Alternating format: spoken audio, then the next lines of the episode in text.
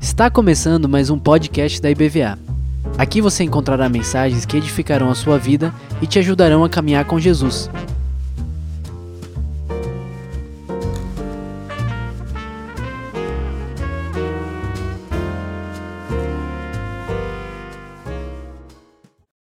Boa noite, igreja. Paz de Deus. Vocês estão bem? Que bom. Rapaz, me convenceu muito bom. Vocês estão bem? Ai, glória a Deus. Gente, como já disseram, eu não sou padre, tá bom? Os irmãos estão assustados, fazendo fotos, já mandando para amigos. Olha isso, olha isso. é, inclusive, eu sempre gosto de dizer. É, por que, que eu sempre faço questão de vir? Porque é uma identidade anglicana e tem um significado muito interessante. É, primeiro, ele fica em volta do pescoço para que eu me lembre que eu não sou mais servo das minhas vontades, eu estou debaixo de um senhorio. Por isso que fica como se fosse uma coleira mesmo. E é branco para que eu me lembre que agora eu sou vocacionado a dizer palavras de pureza e de santidade, convocar o povo de Deus a ser santo. Então, toda vez que você vê alguém com essa gola clerical, provavelmente é um clérigo, ou anglicano, ou metodista, tem alguns presbiterianos que usam também, mas não são só é, padres que utilizam, tá bom? Inclusive, é, essa gola foi inventada por um presbiteriano, tá lá no século XIX, e enfim, só a título de conhecimento histórico mesmo, tá bom? E eu vim com a minha filha Liz, não vou apresentá-la porque ela fica sem graça, mas ela tá ali no cantinho, minha primogênita, e eu estou muito feliz, gente, a oportunidade de estar voltando a essa igreja tão linda que me acolheu tão bem na vez que eu pude vir aqui no congresso. E eu me sinto realmente em casa. Muito obrigado pela acolhida. E eu espero mesmo que o Senhor fale com vocês. Mesmo. Eu não sei como é que você chegou aqui, não sei quais são as suas expectativas, mas o que eu sempre digo e repito, não é só um bordão, mas é porque eu creio mesmo, há um risco que a gente corre aqui, que é de sair daqui mais convertido. Esse é o risco que você está correndo. Às vezes você parou aqui do nada, alguém te chamou, caiu aqui aleatório, você está correndo risco, irmão. O Senhor vai te converter em nome de Jesus. Eu quero sair mais convertido. A ideia do culto é justamente você desejar ser ainda mais convertido. Sabe essa coisa assim? Rapaz, fulano poderia estar aqui para ouvir essa palavra. Eu sei que já deve ter dito isso, não diga mais. Diga assim: eu deveria estar aqui e eu escutei. Amém? Que se o outro fulano quisesse, se o Senhor quisesse que o outro estivesse aqui, ele estaria. A palavra é para você. Ah, mas eu tenho 30 anos de caminhada, eu já ouvi. O Senhor trabalha e faz nova todas as coisas. A palavra é viva, ela é eficaz. E até que a gente morra, os pastores são profetas do óbvio. É isso, nós vamos te lembrar daquilo que é necessário. Vamos juntos? Eu quero fazer a leitura do texto do Evangelho de Marcos, que está lá no capítulo 11, dos versículos de 1 a 10. Marcos, capítulo 11, versículos de 1 a 10. Gente, eu tive o privilégio de comer, antes de vir para cá, uma peixada baiana maravilhosa. É claro que é peixada, né? Não, sério mesmo, que vocês estão chamando de muqueca. Eu vim lá de Vitória, que tem muqueca capixaba, que é muqueca de verdade. Não, vocês estão de brincadeira. Tava gostosa, gente, maravilhosa. Peixadinha tava boa. É ousado, né? Brincadeira, gente, muqueca linda, maravilhosa. E ó, a farinha de vocês não tem igual, a muqueca também não, tá bom? Vou mentir não, vou mentir não, tô falando a verdade, tá bom? Mas, gente, Marcos capítulo 11, versículo 1 em diante, diz assim a palavra do Senhor: Quando se aproximaram de Jerusalém e chegaram a Betfagé e Betânia, perto do Monte das Oliveiras, Jesus enviou dois dos seus discípulos, dizendo-lhes: Vão ao povoado que está diante de vocês, e logo que entrarem, encontrarão um jumentinho amarrado, no qual ninguém jamais montou desamarrem-no e tragam-no aqui. Se alguém perguntar por que vocês estão fazendo isso, digam-lhe: o Senhor precisa dele e logo devolverá. Eles foram e encontraram um jumentinho na rua amarrado a um portão. Enquanto desamarravam, alguns dos que ali estavam lhes perguntaram: O que vocês estão fazendo desamarrando esse jumentinho? Os discípulos então responderam como Jesus lhes tinha dito, e eles os deixaram ir. Trouxeram o jumentinho a Jesus, puseram sobre ele os seus mantos e Jesus montou. Muitos estenderam seus mantos pelos caminhos, outros espalharam ramos que haviam cortado nos campos. Os que iam adiante dele, os que seguiam, gritavam: Hosana, bendito é o que vem em nome do Senhor, bendito é o reino vindouro de nosso pai Davi. Hosana nas alturas. Jesus entrou em Jerusalém, dirigiu-se ao templo, observou tudo à sua volta e, como já era tarde, foi para Betânia com os doze. Essas são as palavras do Senhor, meus irmãos. Demos graças a Deus. Achei que os adultos iam me ajudar, mas acho que eles nem estão aqui mais, né? Gente, vou orar mais uma vez. Senhor, muito obrigado por essa palavra que é viva, que é eficaz. Fala conosco. Me usa apenas como instrumento do Senhor para trazer aquilo que precisamos, não aquilo que queremos. Esse é o desejo do meu coração, em nome de Jesus. Amém e amém. Gente, esse episódio é um episódio muito interessante. Tem muitas representações desse episódio, que é a entrada triunfal de Jesus em Jerusalém, que antecede a sua morte, a sua entrega sacrificial na cruz. E esse evento, ele é carregado, recheado de significados teológicos muito importantes, para a gente repensar algumas coisas. Eu quero que você vá me acompanhando no texto para a gente entender a profundidade do que está acontecendo aqui. Para muitos é só Jesus em cima de um jumentinho, algumas pessoas jogando pano no chão, acenando alguns pedaços de folha qualquer e gritando: Osana, Osana. Pode ser um episódio que não representa tanta coisa, mas para o contexto da época, para o imaginário popular, o que as, as pessoas que liam as Sagradas Escrituras do Antigo Testamento estavam esperando, esse evento ele é muito particular. O Senhor tem entrado em Jerusalém antes da festa da Páscoa, quando as pessoas se caminhavam para lá para se arrumarem, fazerem suas tendas, à espera da grande e maior festa judaica que celebrava a libertação do povo diante do Egito. Era a festa da libertação, era a celebração mais esperada anualmente, apesar de ter outras durante o ano. Não é à toa que o Senhor está indo para lá. Nós vamos entender o porquê. E lembre-se, Jesus ele está no final do ministério dele. Antecede a sua morte. Jesus já tinha feito milagres, Jesus já tinha feito cura, ressuscitado mortos. Ou seja, já tinham muitos seguidores, admiradores, pessoas que estavam gerando uma certa expectativa sobre esse que estava vindo fazendo muitas coisas e dizendo ser muitas coisas.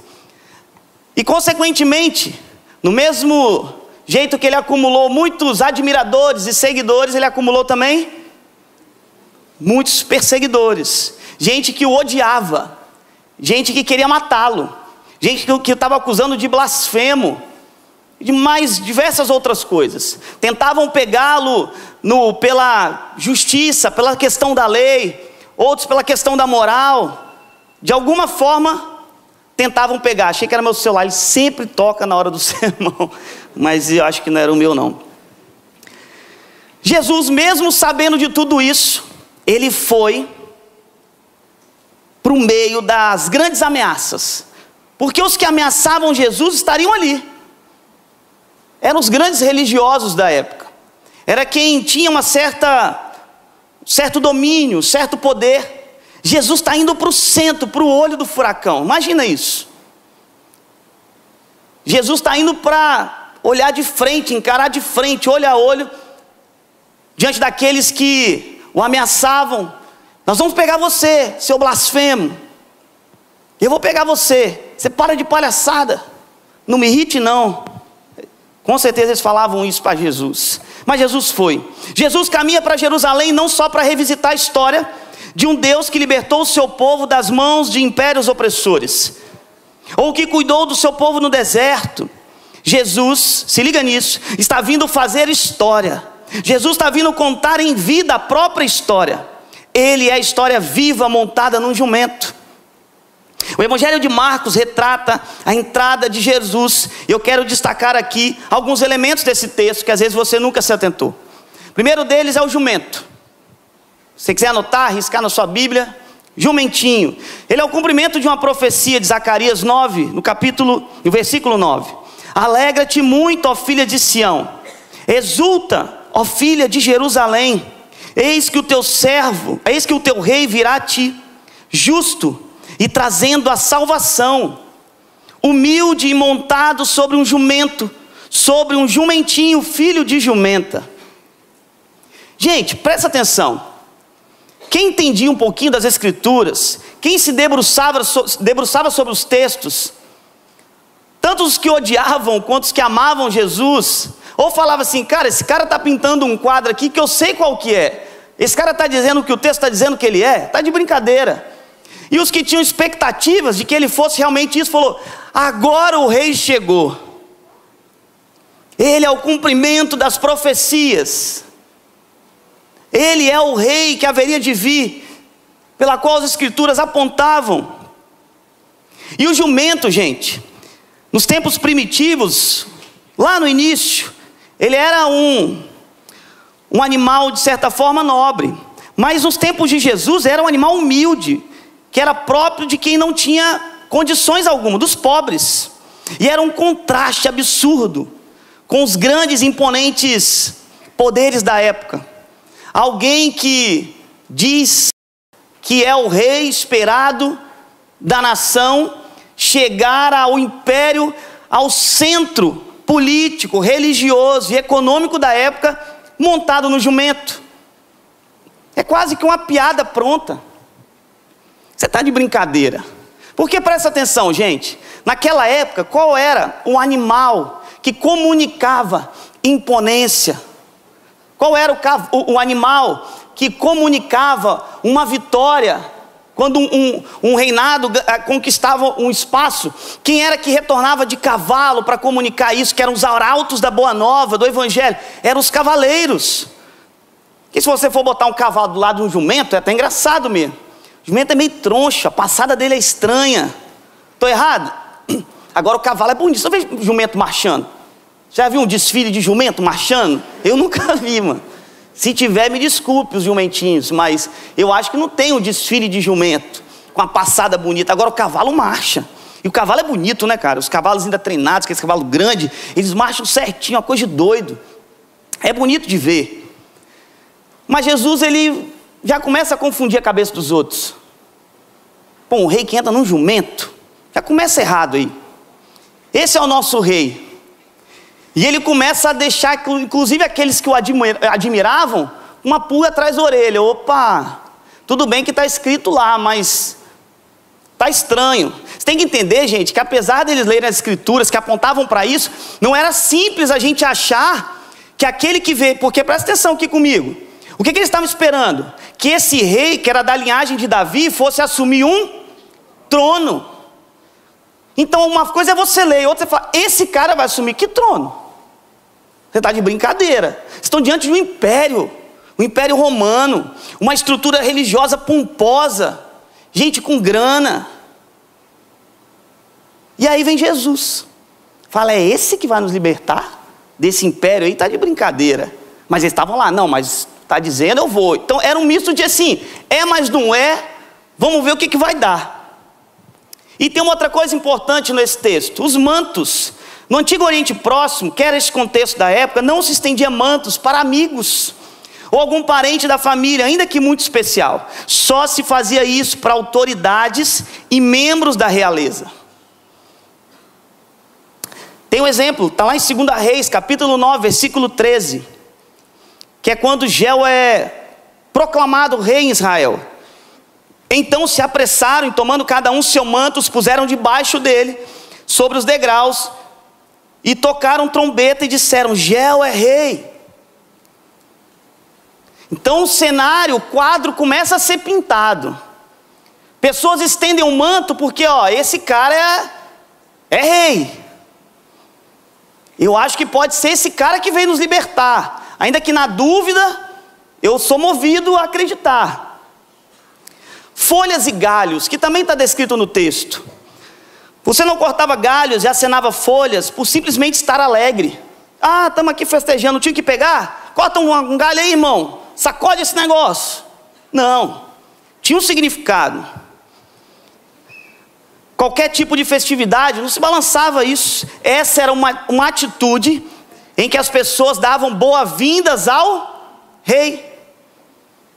Então imagina você está lá no contexto judaico, você às vezes ah, sabia que era Jesus e tal, ou você é do, da, do, da galera dos fariseus que estava doido para pegar Jesus, aí você vê aquele monte de gente, aquele cenário montado ali, um cara vindo no jumentinho, mancando, e Jesus lá todo quase caindo, tendo que segurar, fica imaginando isso. Tinha cela na época não, né? Com certeza, era um manto que fala que joga, né? Então, mas troço devia escorregar, devia ser um trem estranho, né? Segura aí, Jesus, não cai não. Não passa vergonha, não está cheio de gente. E aí ele entrando, o povo abanando, e, clama, e gritando, clamando, Osana. Os peregrinos, eles cortam ramos de árvores e gritam palavras do Salmo 118. Eles repetiam o que a Bíblia dizia. Osana, bendito é o que vem em nome do Senhor, bendito o reino que vem do nosso pai Davi. Osana no mais alto dos céus. Há quase mil anos antes, o rei Davi havia transformado Jerusalém em sua capital. E os judeus, por quase metade desse tempo, aguardavam e oravam para a chegada de um rei como Davi, para salvá-los da opressão. Por isso, muitos acreditavam que Jesus era o cumprimento disso tudo.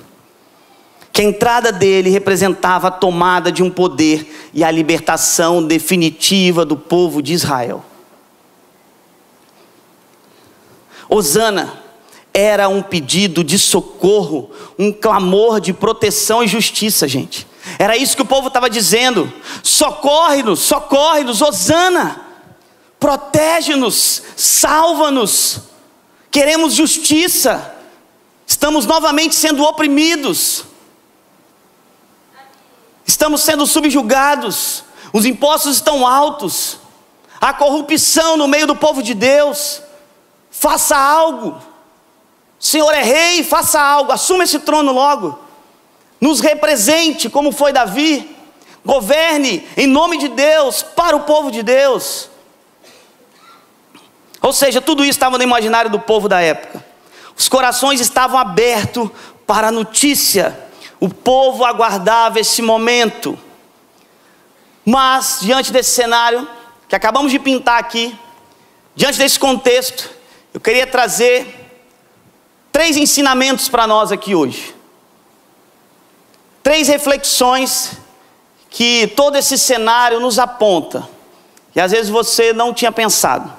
O primeiro deles é que Jesus ele frustra todos que por seus mesquinhos, pequenos e egoístas projetos querem fazer de Jesus um instrumento para seus projetos políticos pessoais. Se liga nisso. Ele frustra todos que querem captar a figura de Jesus para os seus projetos políticos e pessoais. Os que gritavam Hosana não aceitaram o socorro quando viram que ele viria da cruz e não de um trono real. O mesmo povo que gritou Hosana gritou crucifica-o logo depois. Cristo frustrou, frustrou as expectativas pequenas e terrenas da época.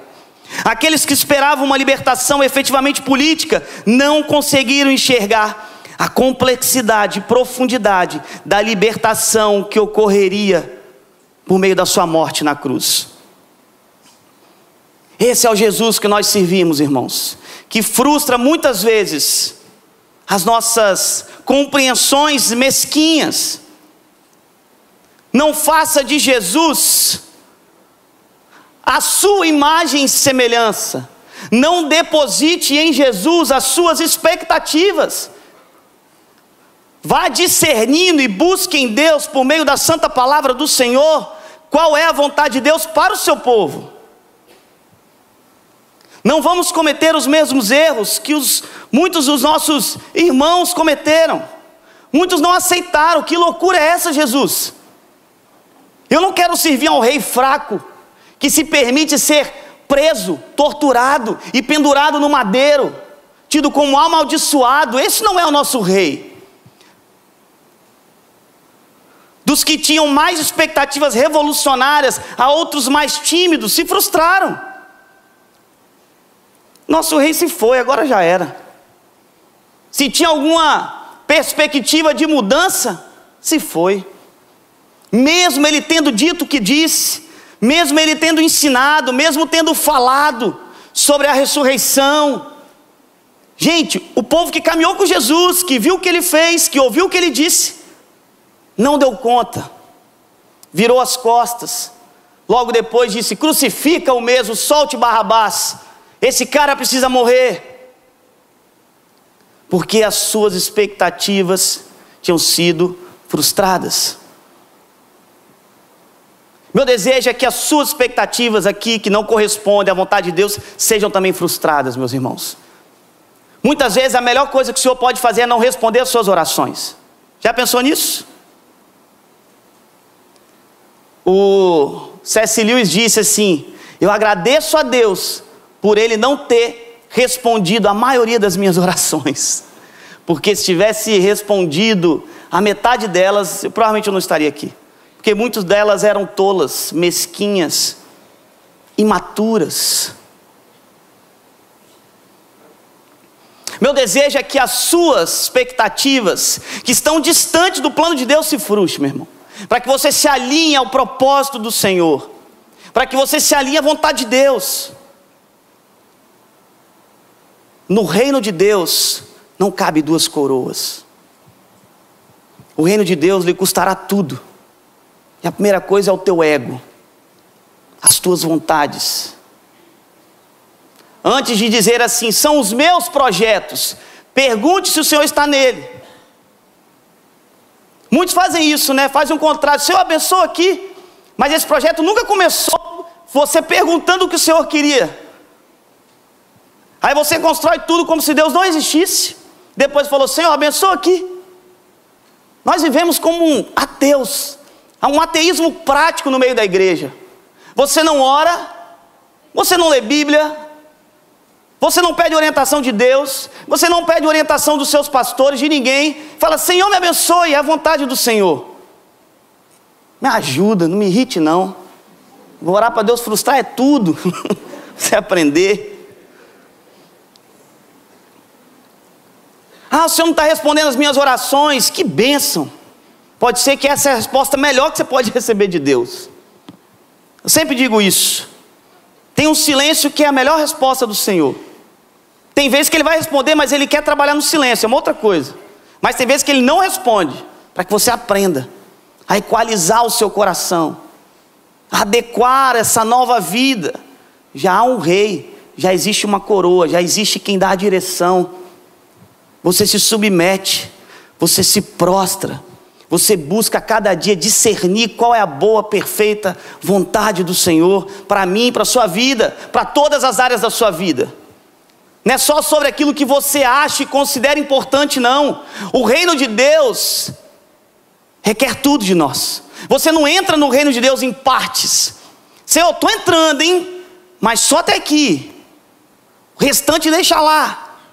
Deixa uma pontinha para fora. Ó, área financeira não vem, não. Ó, educação de filhos, deixa que eu sei. Ih, rapaz, essa área aqui você não entende não, pô. Não tinha administração na época. Ó, Senhor. E aí você vai compartimentando a sua vida. E vai pensando a maior parte da sua vida de forma secular, com categorias seculares. E não com uma ótica de Deus, não da partir da sabedoria divina. Muitos crentes vão reproduzindo isso, né? e não percebe, é sutil. Ah, eu não quero ter filho. Mas por que você não quer ter filho, irmão? Pai, filho é um custo danado. Eu respiro, falo, sério, irmão? Não me irrite, não. é o que eu dou conta de falar. Falo, gente, mas por quê? Aí você vai investigar os motivos. São motivos completamente seculares, de alguém que não conhece as razões bíblicas de ter filhos, que são heranças do Senhor, são flechas do Senhor. É a visão mais é, é, visceral, é a expressão mais visível de um amor entre dois, de, entre dois seres humanos que se amam e que transbordou.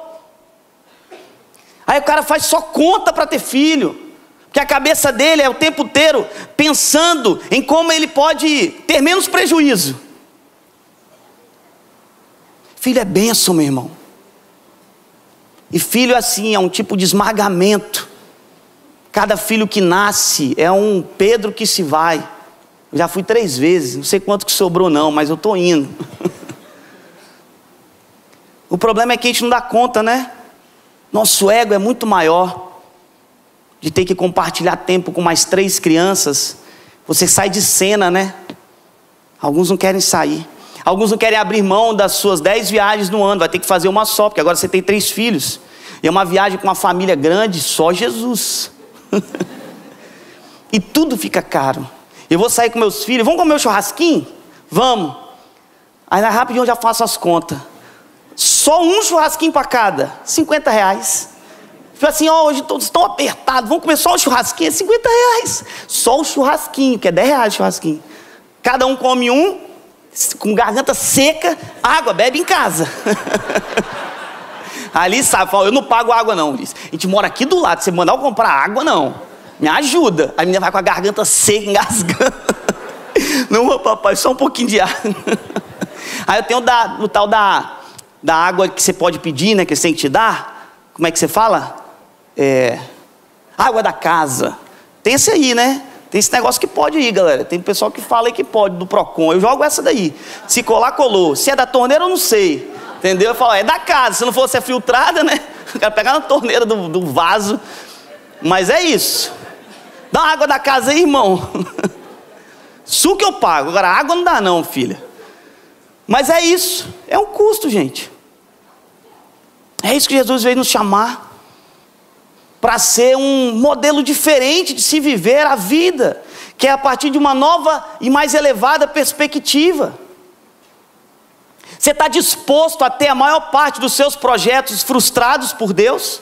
Se não está, não venha para a fé cristã, não venha, não venha. Porque pode ser que Deus mande você abandonar é tudo. Pode ser esse o custo que o Senhor quer de você. Se não está disposto, não venha. Falei até com um baiano, não venha. Já peguei o sotaque. A segunda coisa que eu queria compartilhar com vocês, um ensinamento é que o nosso caminho ele deve ser como foi o de Jesus. Jesus entra aclamado, mas aquilo não sobe ao coração de Jesus. Aquilo não o leva a achar que ele era realmente a se desviar do seu propósito. Ele estava focado no que ele tinha que fazer. As palmas e os gritos, o coro da, da população em volta dele não o distraiu, porque ele sabia que o propósito dele se cumpria na cruz.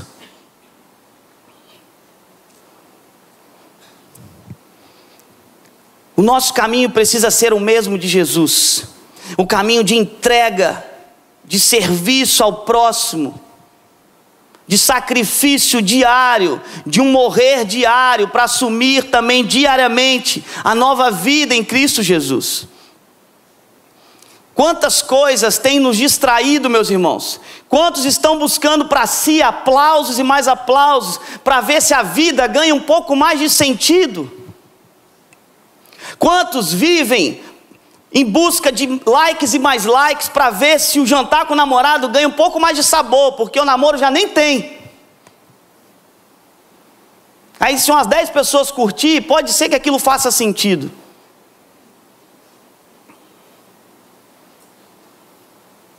Quantos de nós estamos construindo uma carreira só pensando enquanto do nosso nome vai ser reconhecido por aí e não sequer nos disponibilizamos a serviço da igreja local que você congrega.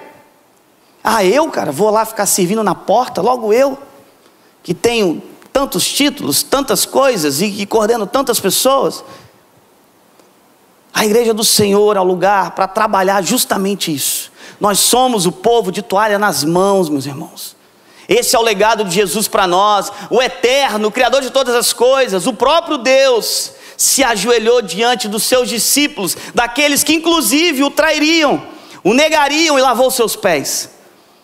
Uma atitude de quem fazia eram escravos, eram as pessoas que, da, da classe mais baixa da época, ele se humilhou a esse ponto para dizer: o maior entre todos é aquele que serve. Quer começar a fazer uma revolução nesse mundo? Comece a servir sem perguntar absolutamente nada. Só vai e lava os pés das pessoas.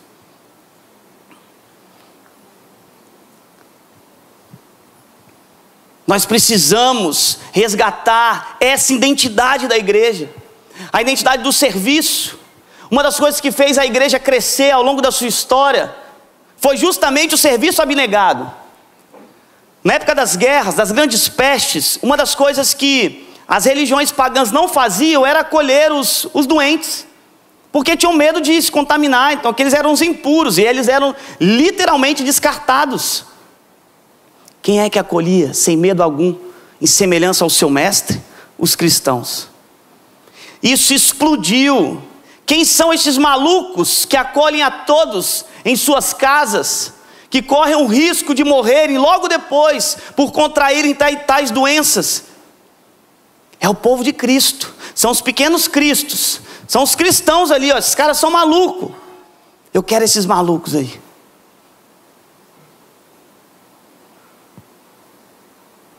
Eu quero esses malucos que têm compaixão pela dor do outro, que exercem empatia, que há um tipo de conexão, de, de vísceras, de patos, de sentimentos, sabe? Que eu sim, eu tento me colocar diante da dor do outro, de sentir e de me compadecer, padecer com. Mas sabe por que a gente não quer? Porque isso vai nos custar tudo. Mas no fundo adoramos é ser servido. Nós não aguentamos as dores, nós não ressignificamos os sofrimentos em nossas vidas. Na primeira dificuldade que você passa, você já diz: Senhor, cadê você?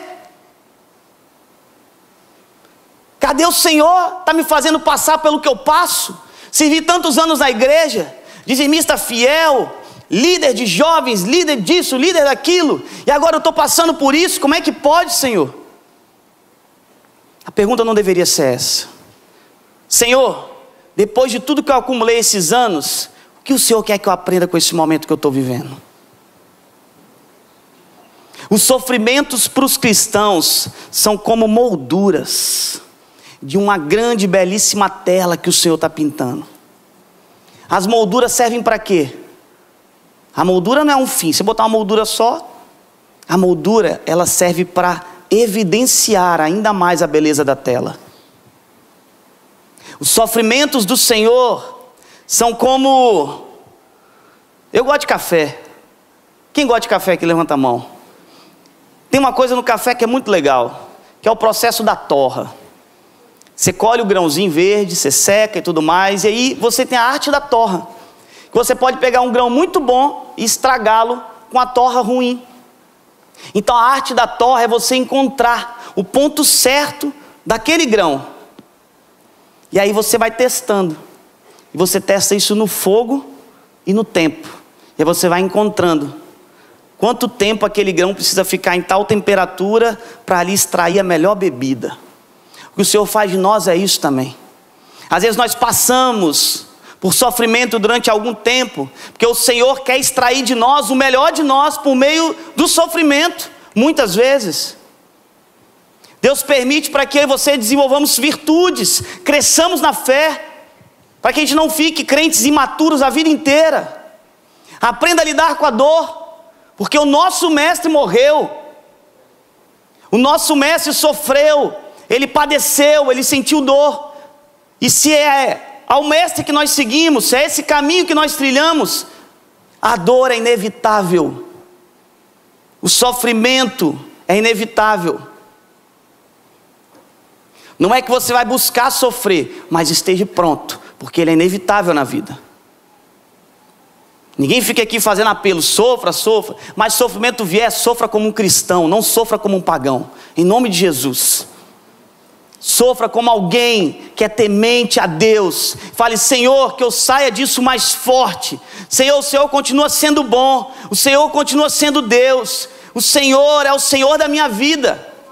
Ainda que eu não consiga entender, eu não tenho resposta de tudo. Mas eu sei que o Senhor não me abandona, o Senhor é Deus conosco, o Senhor é presente em minha vida, o Senhor envia o Espírito, que é o consolador, que é o poder do alto para me fazer passar por momentos como esse, é o que me dá a paz que excede a todo e qualquer entendimento. Jesus não é uma pessoa só para ser lembrada e admirada, meus irmãos, mas uma vida a ser imitada. Se você quer imitar a vida de Jesus, a cruz é parte do processo. Você está disposto? Se não está, tem outras religiões por aí, mas a cristã é essa. Se você quer seguir a Jesus, negue-se a si mesmo, tome a sua cruz e siga-me. Ele não fala assim, se você quer, negue-se e siga-me. Tem a cruz também.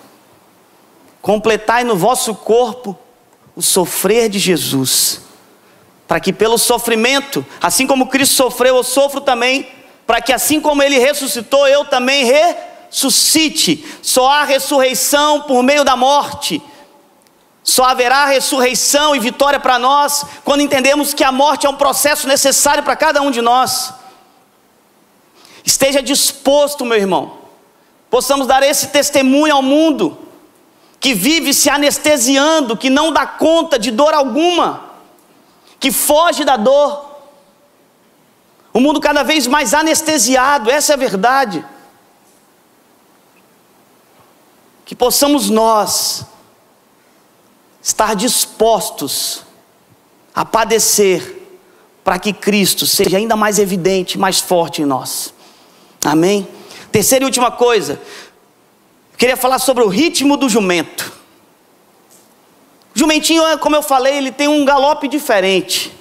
Ele anda mais devagar, porém com passos firmes, não tão ritmados, mas ele caminha.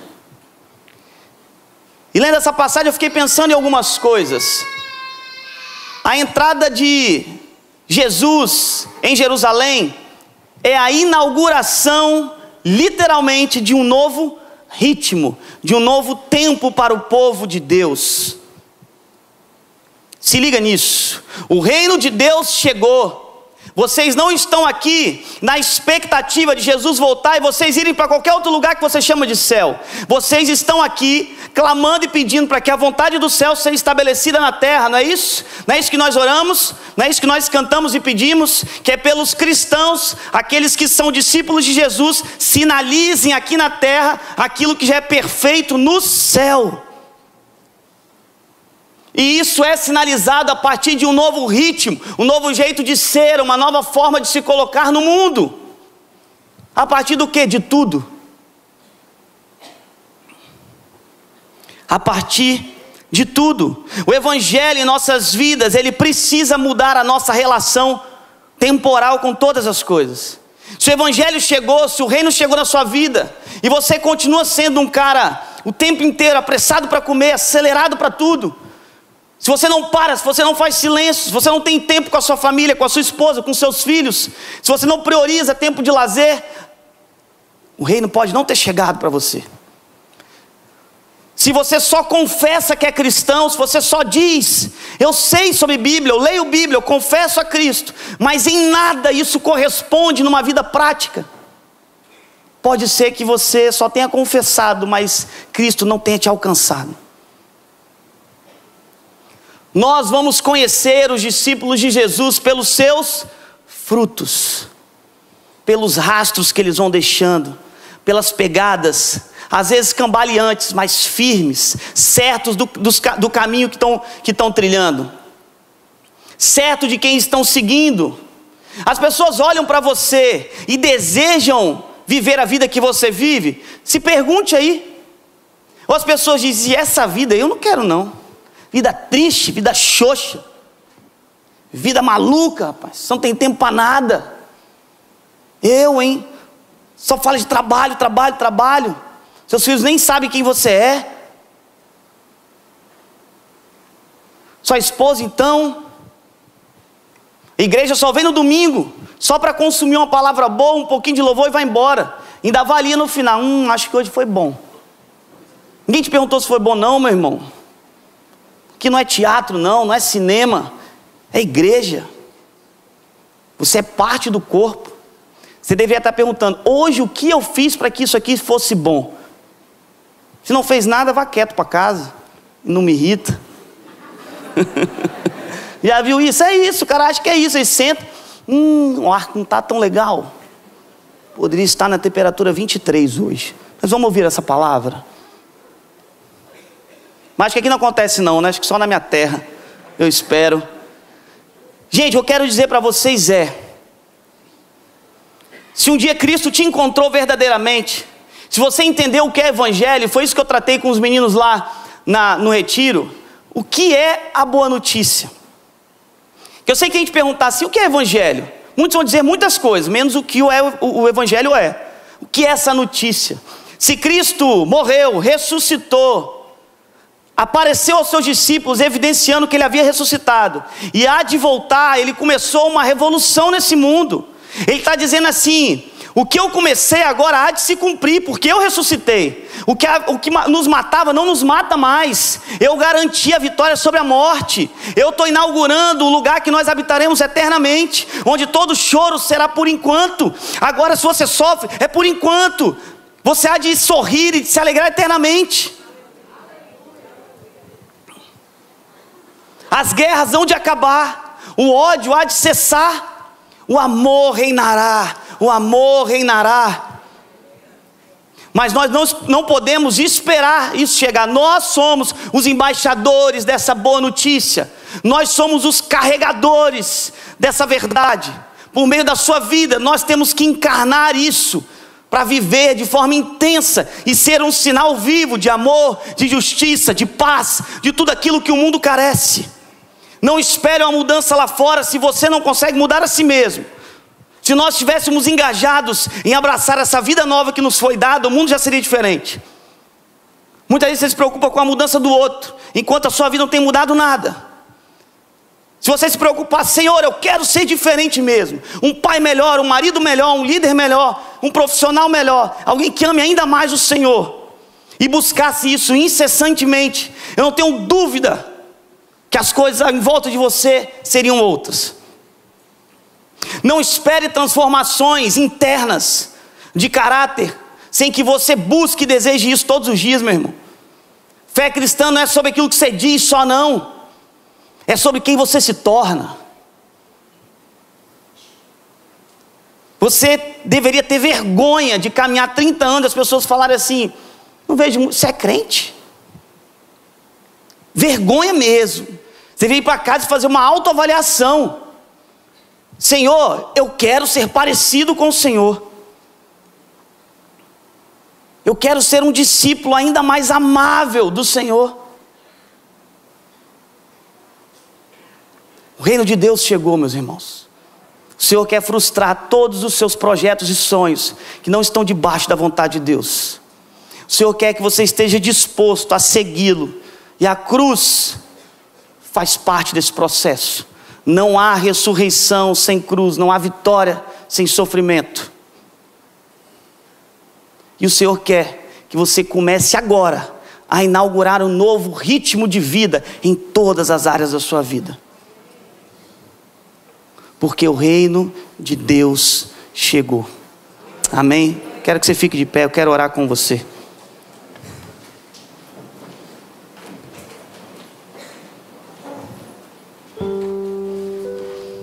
Eu não sei como você chegou aqui, eu não sei o que se passa no seu coração, eu não sei quais são as lutas da sua vida, nem o que você precisa mudar. Eu sei das minhas, e são bastantes, isso já basta. Mas eu quero te desafiar hoje a colocar isso diante de Deus,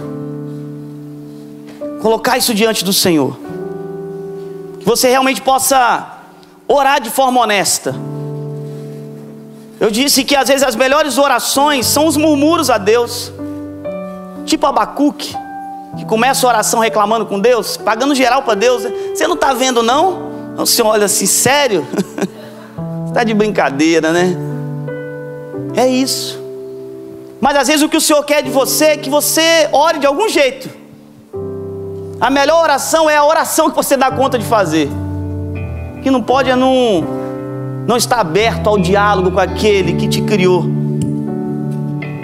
e que está aberto a te ouvir e atender o teu clamor e disposto a fazer de você a imagem e semelhança dele. Feche teus olhos aí, vamos orar. Senhor, nós estamos aqui diante de Ti, Pai, para entregar a nossa vida no desejo de que realmente essa mensagem ganhe corpo em nós, ganhe verdade, ganhe textura, sabor, que as nossas vidas sejam realmente transformadas pelo poder do Evangelho, que os ritmos da nossa existência possam ser transformados, que numa sociedade que celebra a ansiedade, que produz isso como algo crônico em nossas vidas, possamos nós inaugurar um novo tempo, possamos ser um freio num sistema que esmaga as famílias que possamos nós dar condição para que os pais tenham mais tempo com os filhos, na educação, no acompanhamento na escola, para que as mães possam ter mais tempo também de descanso, para que nós, como empresários ou funcionários, possamos desenvolver ambientes de trabalho ainda mais saudável e justo, Pai. Deus, nós queremos inaugurar um novo e completo estilo de vida, Pai onde todas as áreas das nossas vidas sejam completamente afetadas pelo Cristo do jumentinho que entra rumo à cruz, na certeza de que os passos descompensados de um jumento estão inaugurando um novo tempo nessa terra. A revolução começou, a revolução começou.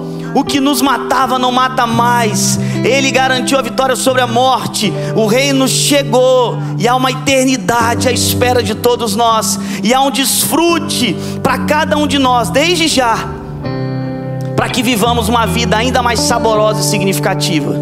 Esse é o desejo do nosso coração. Em nome de Jesus. Amém e amém.